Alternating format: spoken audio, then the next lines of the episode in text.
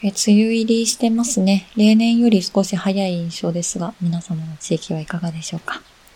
えこちらも数日前から雨が降り続いております。Spotify の方で、えハッシュタグ雨の日の過ごし方というタイトルがあったんですけども、私雨の日何してるんだろうって思って、私の雨の日の過ごし方は、うん、小雨ぐらいだったら全然出ていきます。歩いてスーパーに行ったりとか、うん、ちょっとしたお出かけとかも全然抵抗はないんですけど、大雨になった時はそうだな。うん。湿気が多いと、埃が舞い上がりにくいので、家の掃除することが多いかな。うん。あとは何だろう。あとはそうですね。えっ、と、私の家にはテレビはないんですけど、プロジェクターはあるので、まあ、部屋でこう映画を見たりとかはするんですね。ただ、カーテンが遮光カーテンではないので、明るい時は見れないんです。なので、こう、夜か、こういったちょっとこう、曇りの日が続く日じゃないと、映画鑑賞ということが できないので、まあ、パソコンでも見れるんですけど、まあ、プロジェクターを使ってっていう日は、こういった雨の日の時期にしているかなと思います。皆さんはどんな風に過ごしてますでしょうか？はい、あの、今回の雨もちょっとこう、ニュースなどでも、あの、記録的な大雨なども言われているので、皆様の地域でもどうぞ気をつけてください。それでは、えー、参りましょう。えー、本と学びと私の時間。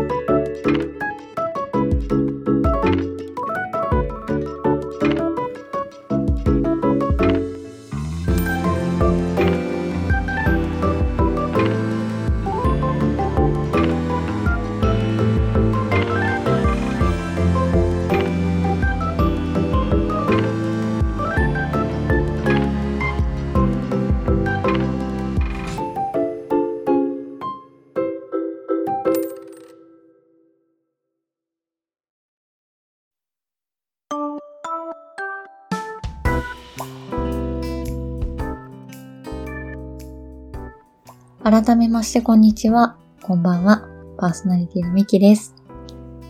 えー、前回の山田さんゲスト会、たくさんの方に聞いていただき、本当にありがとうございました。あのー、気恥ずかしいような、ちょっと緊張するような部分もあったんですけど、まあ、話していたらそんなことは全然なくて、いやー、終始楽しく話してましたね。で、私もあの回は自分でアップロードする前に聞いていたりとか、あとアップロードしてからも、なんだか楽しくて、えー、何度か聞いていたんですが、やっぱこう山田さん上手いですよね。こう話の受け答えもそうですし、なんだろう、言葉のチョイスっていうのも私はすごく好きだし、で、なんて表現したらいいかな？と思う。私自身も、まあ、彼女がこんな言葉を選んでくれるかなっていう信頼もあれば、まあ、彼女が私にこう、えー、質問を振るときも、やっぱりこう、年月の部分が、えー、やっぱりこう、二人の関係っていうのもすごく出ていて、こう、聞いていて、すごく心地よかったんですよね。で、なんだろうか やっぱりこう、二人喋りっていいですね。こう、一人で喋っているので、こう、あんなに自分がリラックスして笑っているとは思いもよらず、すごくいい回になったんじゃないかなって思います。えー、感想もあのツイッターやお便りでいただいてとっても嬉しかったです。えー、その一部を、えー、紹介させていただきますね。えー、ツイッターの方でいただきました。えサラリーマンしんくんから、えコメントいただいております。ミキさんの貴重な恋愛話が聞ける回。山田さん、さっぱりされてて面白いです。いいコンビすぎる。恋愛に依存されてる人より自分の時間を楽しめる人の方が魅力的だと思います。ミキさんなら心地いい距離感でいられると思います。といただきました。シンくんありがとうございます。いや、山田さんね、素敵な方ですよね。いや、大好きです。未だに、あの、お互いの誕生日には、あの、お祝いをしていて、この間、私の誕生日が3月だったんですけど、あの、彼女から手紙が届いていました。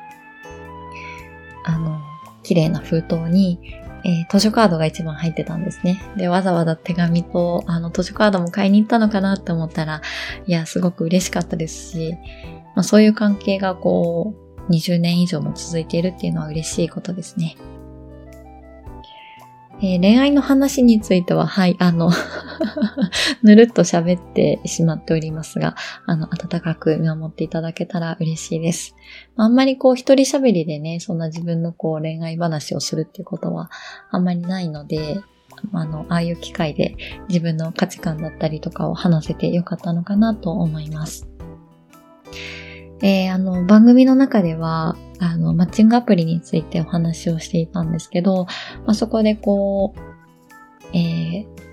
マッチングアプリで出会った人と、あの、お付き合いをする前に、えー、名刺か保険証を見せてもらうんだよっていう話が出てたんですけど、まあ、今聞いてもよくわかんない険書見せるってなんだっていう感じではあるんですが、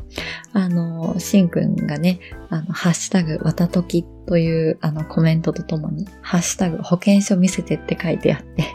ちょっと笑ってしまいました。いやー、細かなとこまでありがとうございます。さすがに保険証見せては言えないかな 言えないし、免許証の写真なんて人に見せれるような顔じゃないので、いやー、機会があれば見せるかもしれないですけど、自分から進んで身分証明書を相手に見せるって なかなかないかなって思いました。はい、えー、この方からもあのお便りをいただいております。えー、深夜のコーヒーブレイクのミレイちゃんからいただきました。ミレイちゃんいつもありがとうございます。ミキさんお疲れ様です。お疲れ様です。また時、山田さんとの会前後編拝聴しました。語彙力なくて申し訳ないんですけど、一言で言うならめちゃくちゃ良かったです。ミキさんと山田さんが学生時代に戻って、学校の休み時間に楽しくお話をされている姿を勝手に想像してしまいました。そしてリスナーである私もお二人の学生時代に勝手にお邪魔させていただき、お二人が楽しそうにお話ししているのをこれまた勝手に隣の席から盗み聞きさせてもらっているコースが私の中で出来上がっていました。それくらい良き会話の雰囲気で楽しかったです。山田さんのサバサバしたキャラクターがめちゃくちゃ素敵だし、何よりミキさんがすごくリラックスして楽しんでいる雰囲気が伝わってきて、あっという間に前後編聞き終わってしまいました。また山田さんとの会が聞けたら嬉しいです。楽しい世界をありがとうございました。といただきました。いや、ミレイちゃんありがとうございます。語彙力ないなんて本当に素晴らしい文章ありがとうございます。二人の雰囲気独特でしたよね。あの、自分で聞いていても思いました。で、こう、なんて表現したらいいかな。こう、番組を聞かれている方も薄々感じているとは思うんですが、私決して多数決で多数派の方に入れる人間ではなかったので、こう、いつも少数派で、いつもこう、納得できなくて、団体行動できなくてっていうような、あのー、人間だったので、感じていただけると思うんですが、まあ、山田さんもね、こう、多数派っていうよりは、こう、少数派で、一緒にこう、わちゃわちゃしてるような感じだったので、えー、そういったこともこう、あの、番組の中で二人の価値観が、あの、浮き彫りになったんじゃないかなって思います。何ですかね、こう、好きな音楽もそうだし、まあ、読んでる小説とか、あとは何でしょうか。多分食べ物とかも割と好みも似てるので、決して全く一緒ではないんですが、そうした価値観が似ている部分が多いと、こう、なんだろう、言葉のニュアンスとかも、あの、多くを説明せずに伝えられるので、私もすごく楽だったんですよね。彼女が発してる言葉でも、こう、汲み取れるニュアンス的な部分が多いので、それもすごく、あの、楽しく話せた、話せた部分なのかなって思いました。はい、あの、また、多分どこかのタイミングで、えー、登場すると思うので、えー、ぜひ、えー、引き続き、え仲良くしていただけましたら嬉しいです。さて今回は、あの前回の会話の中でも登場いたしました。私が、えー、中学生の時にもらったプレゼントの話ですね。えー、山田恵美さんの僕は勉強ができないを紹介していこうと思っております。えー、後半では、えー、本の紹介となりますので、ぜひ引き続き聞いていただけたら嬉しいです。えそれでは番組は後半へ続いていきます。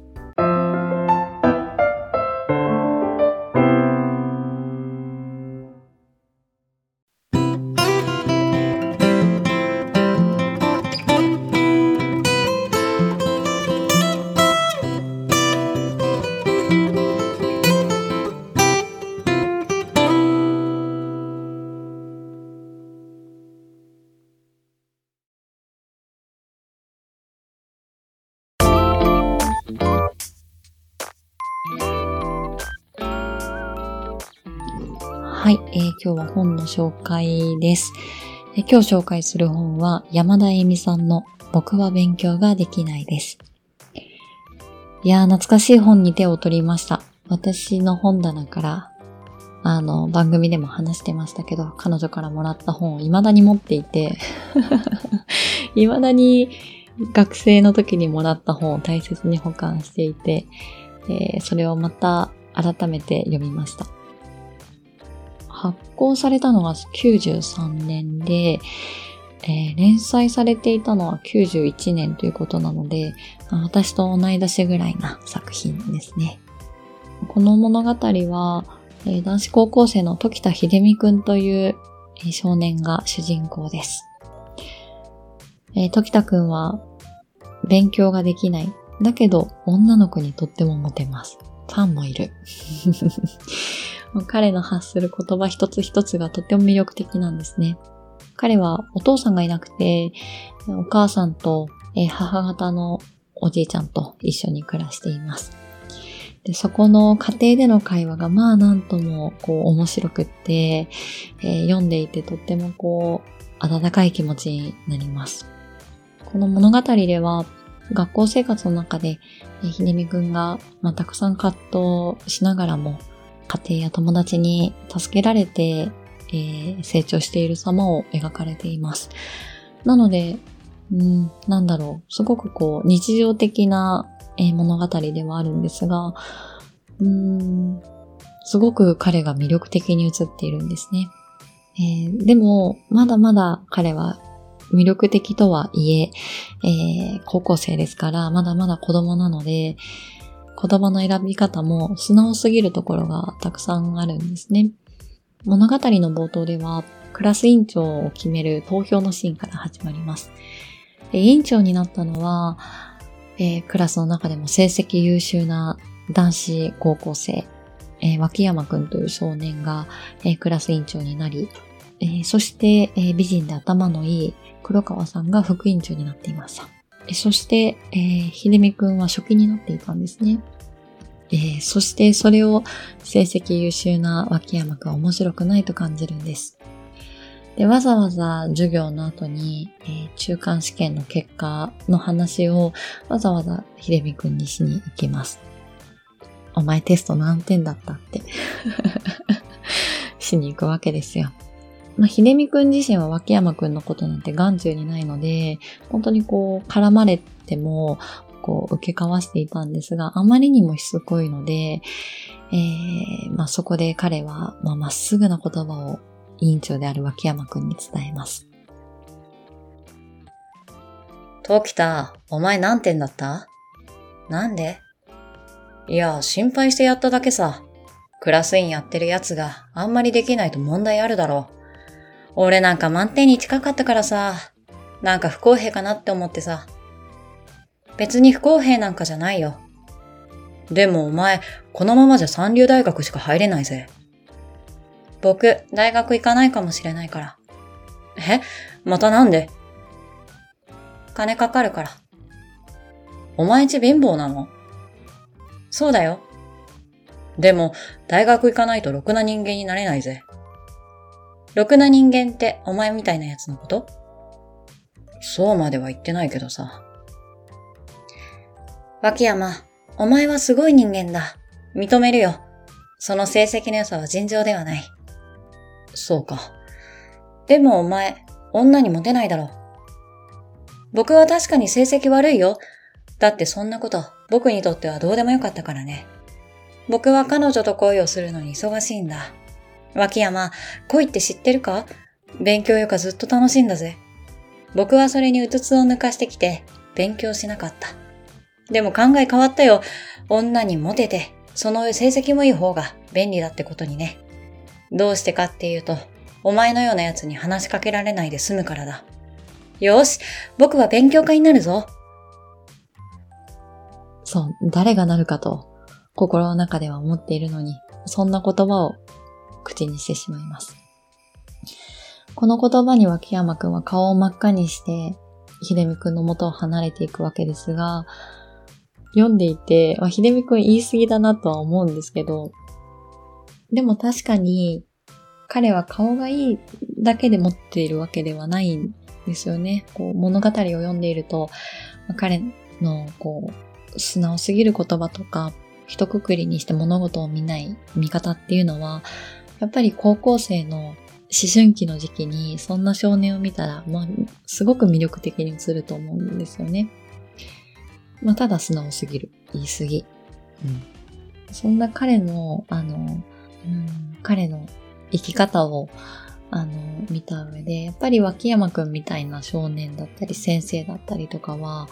やっぱり面白くないわけです。彼の生き方というか、女の子にはモテて勉強できないけど、突っかかってくるような、あの少年はやっぱり面白くないので、すごく先生にも目の敵にされてしまって、で、その度に彼は自分の思ったことを素直に口にして、起こさなくてもいいのにいざこざが起きて、そしてそのいざこざが起こったことを彼はお家で話せる空間があったんです。お母さんやおじいちゃんと一緒に話をして、どういう言葉選びが良かったとか、自分の考えや、まあ、周りの考えなどをしっかり考えられるような環境があったのが、まあ、すごく彼の魅力を育てた部分だなと思ったんですね。秀美くんのお母さんは一流大学出ていて、えー、大手出版社に勤めて編集の仕事をされていらっしゃって、かつお金遣いが荒いから、秀美くんの家はもう家計が火の車なんです。そんなことを笑いにしているお家っていうのは、私はすごく魅力に感じました。まあ大変だと思うんですよ。お母さんなんで お母さん本当に恋にばっかりうつつを抜かしているし、家のこと全然してないし、もうすごいどうしようもない人だなって思うけど、彼女は彼女なりの考えを持って、えー、生きているので、そんな、あの、どうしようもない部分も魅力的に映っています。で、彼女自身は一流の大学を出ているけれど、息子をそういった大学に行かせたいわけじゃないんですね。息子にずっと言っているのは、魅力的な男性になりなさいっていうことを言ってるわけです。自分が自分であるということを分かっていて、そして人と違うこともちゃんと認められる人になってほしいっていうことを彼女は口にしています。だから、こう、はちゃめちゃなお母さんなんですが、まあそういったこの人生観というか考え方の部分にはすごく私も読んでいて、だって5万円のハイヒール履いてる人ですもん。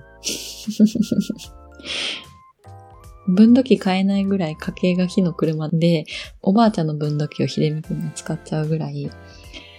すごくこう、はちゃめちゃだけど、なんかそこがすごく人間らしくて、私はこの、あの、ひでみくんのお母さんも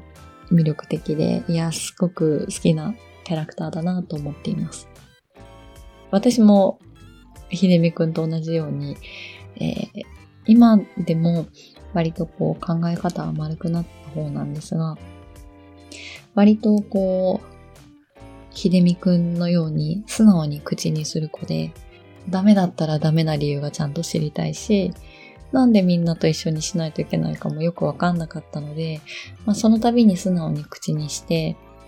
えー、えー、兄弟喧嘩もたくさんしましたし、あのー、学校でも 学校でもそうですね、あのー、人とのいざこざっていうのはわざわざしなくていいのにしてた若かりし頃があったので、こうやっぱり大人になってから読むと、自分でその素直さをコントロールできるようになったのは、まあ良かったのかなと思いながらも、たまにたまにっていうかよく見え隠れしているので、あの、気をつけなきゃなって 思っているところです。読んでいて、正しさを押し付ける人は苦手だなって思ったのと、こう、考えて考えて、もがいて、自分の中の答えを出している人が、とっても魅力的に映るんだなっていうのが、私の中の人間らしいっていうのが、私が人に対して魅力を感じるのは、あそういったところなんだなって改めて感じました。すごくこう 拙い感想で申し訳ないんですけど、大切にしたい作品だなって読み終わって思いました。えぜひ読んでみてください。あのー、そして皆さんの感想も聞きたいです。どんな風に感じたかとか、えー、ひでみくんってどんな様子なのか、皆さんのあの感想を聞いてみたいですね。特にこの小説本当に作品として世に出てから、本当にこう、いろんな人に影響を与えていて、例えばあの、週刊少年ジャンプで連載されていた、えー、僕たちは勉強ができないの元タイトルですし、あとは、ついには女性誌で、えー、特集が組まれるまでになったそうです。えー、あなたの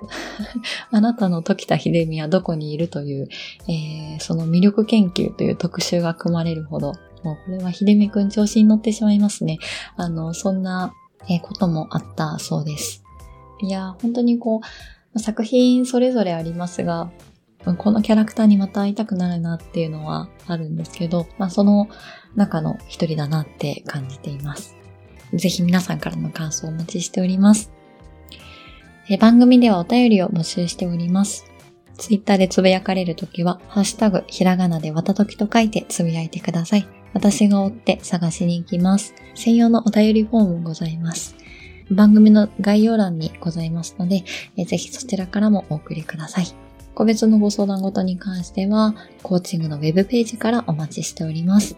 えー、今日も番組を聞いていただきありがとうございます。また次回、えー、皆さんとお話しできるのを楽しみにしています。それでは、また。